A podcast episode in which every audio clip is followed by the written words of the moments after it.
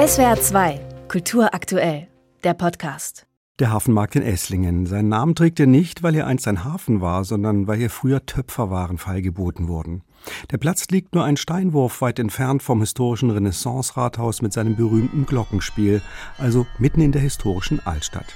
Auffälligstes Gebäude dort, das in barockem Gelb angestrichene sogenannte Gelbe Haus mit einem Turm aus massiven Steinmauern, mit schmalen Rundbogenfenstern und einem kleinen Erker an der Fassade.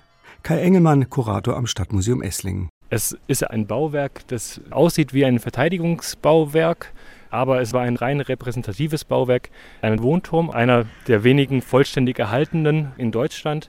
Wir wissen weder, wer der Erbauer ist oder die Erbauerin, noch das genaue Datum. Untersuchungen der Deckenbalken im Turm lassen zumindest den Schluss zu, dass der Turm aus der Mitte des 13. Jahrhunderts stammt.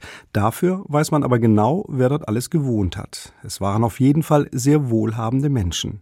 Denn ein Gebäude aus Stein, das musste man sich schon leisten können.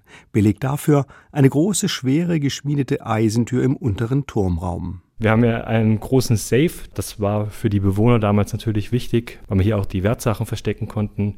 Nicht nur wegen dem Diebstahl, sondern auch zum Schutz vom Feuer.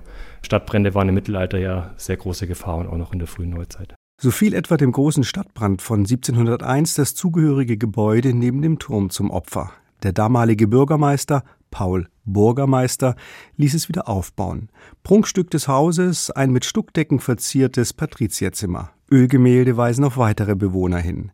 Der Naturforscher und Schriftsteller David Friedrich Weinland ließ sich im Gelben Haus zu seinem berühmten Jugendroman Rulermann inspirieren und die Verlegerfamilie J.F. Schreiber hat dort die erste lithografische Schnellpresse Deutschlands ausgetüftelt.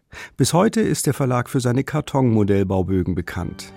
Auch der berühmte Orgelkomponist Christian Fink ließ sich 1860 am Hafenmarkt nieder und heiratete Rosa Schreiber, die Tochter des Verlegers.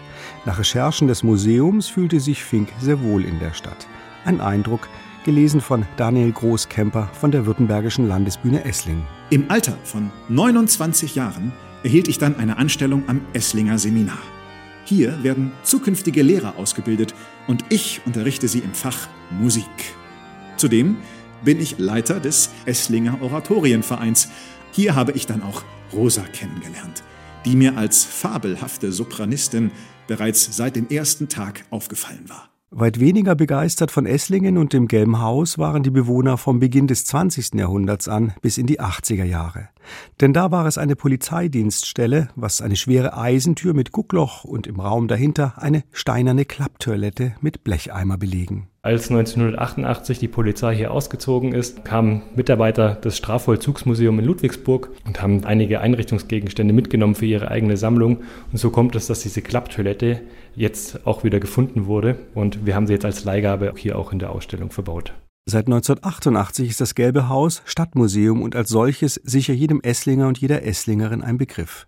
Die Geschichte des markanten Gebäudes am Hafenmarkt hingegen und seine Bedeutung für die Stadtgeschichte kannten allerdings wohl die wenigsten. Insofern ist der originelle Ansatz, das Museum einmal selbst zum wichtigsten Exponat einer Ausstellung zu machen, eine gute Gelegenheit, das nachzuholen. SWR 2 Kultur aktuell. Überall, wo es Podcasts gibt.